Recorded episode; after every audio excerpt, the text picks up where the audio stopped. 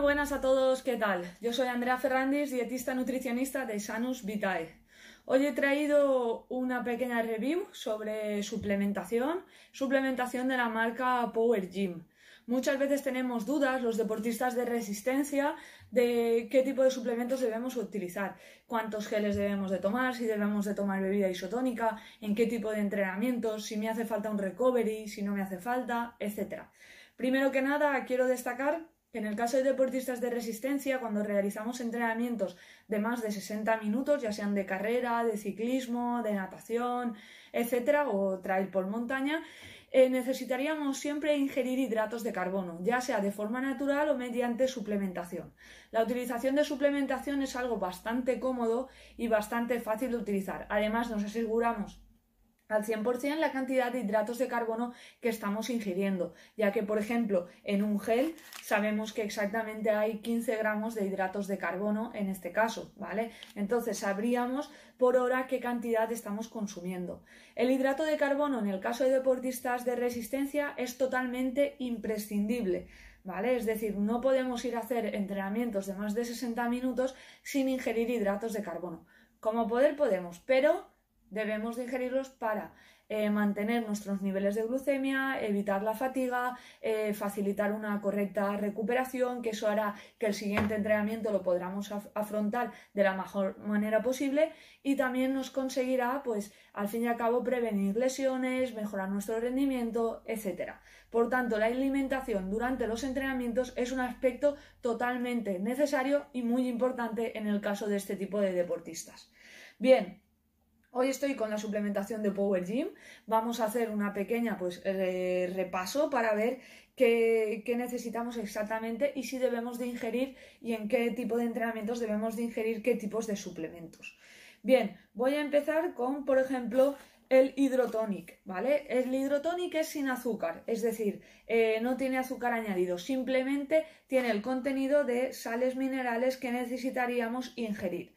¿Esto cuándo se puede utilizar? Pues por ejemplo en entrenamientos muy cortos, es decir, entrenamientos de menos de 30 a 40 minutos, cuando vamos a hacer un entrenamiento de series, que, necesitamos, pues por ejemplo, ingerir sales. Y más ahora con las altas temperaturas que estamos viendo en, toda España y sobre todo pues en la comunidad valenciana, que es de donde, de donde soy yo.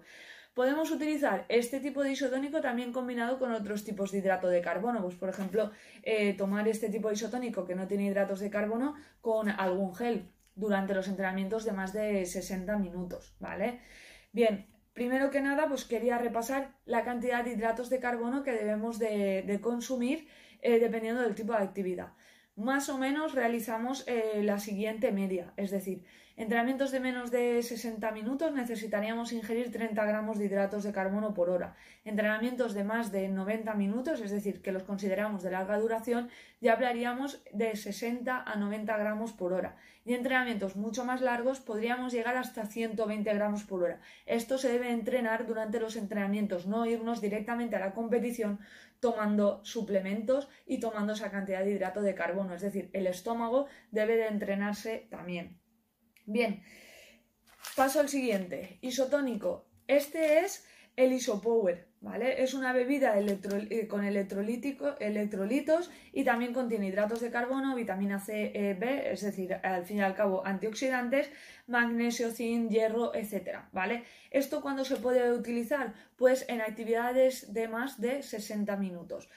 Sobre todo los ciclistas solemos llevar en el bidón este tipo de preparaciones. Preparaciones con una cantidad de hidrato de carbono pues, por dosis eh, a ver que lo pone aquí, de 21,4 gramos, ¿vale? Es decir, si vas a hacer un entrenamiento de menos de 60 minutos, simplemente con este isotónico ya te cubriría las necesidades aproximadamente. Sin embargo, en actividades de más de 60 minutos deberíamos de llevar este isotónico y después incluir pues algún gel o alguna barrita para llegar a la cantidad de 60 gramos por hora en actividades de más de 90 minutos y en más de 60 mínimo 30 gramos por hora de hidrato de carbono.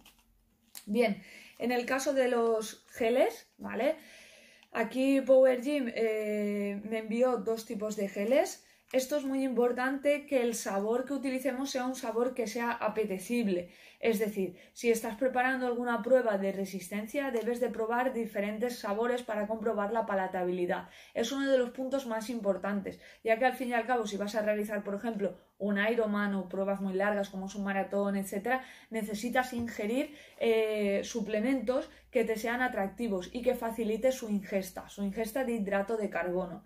¿Vale? Entonces es muy importante que probéis los diferentes sabores y elegir siempre el que más os guste. Bien, en el caso de Power Gym, estos dos geles que me han enviado contienen eh, por cada dosis 15 gramos de hidrato de carbono. Por ejemplo, para un entrenamiento de menos de 60 minutos, con ingerir un gel sería suficiente. Sin embargo, en entrenamientos de más de 60 minutos deberíamos de incluir la bebida isotónica junto con este gel.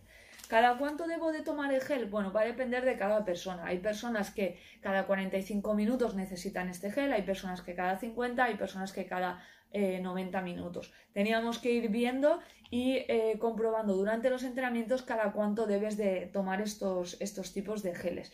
De todas maneras, la teoría siempre dice lo mismo, que es lo que ya he comentado de la cantidad de hidrato de carbono en función de la duración.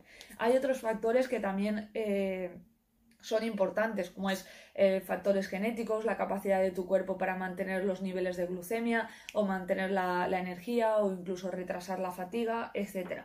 Pero lo que está claro es que todas las personas debemos de ingerir hidratos de carbono durante los entrenamientos de resistencia. Bien, otro tipo de formato de ingesta de hidrato de carbono son gominolas, ¿vale? Hay también barritas, las gominolas es algo que estamos viendo ya los últimos años que hacen este formato eh, muchas marcas de suplementación y Power Gym no se iba a quedar atrás, ¿vale? Esta es la Energy Jump, eh, es una barrita que contiene BCAAs y glutamina. Esto viene bastante bien, el contenido de BCAAs y glutamina, para eh, empezar ya al fin y al cabo la recuperación durante el entrenamiento.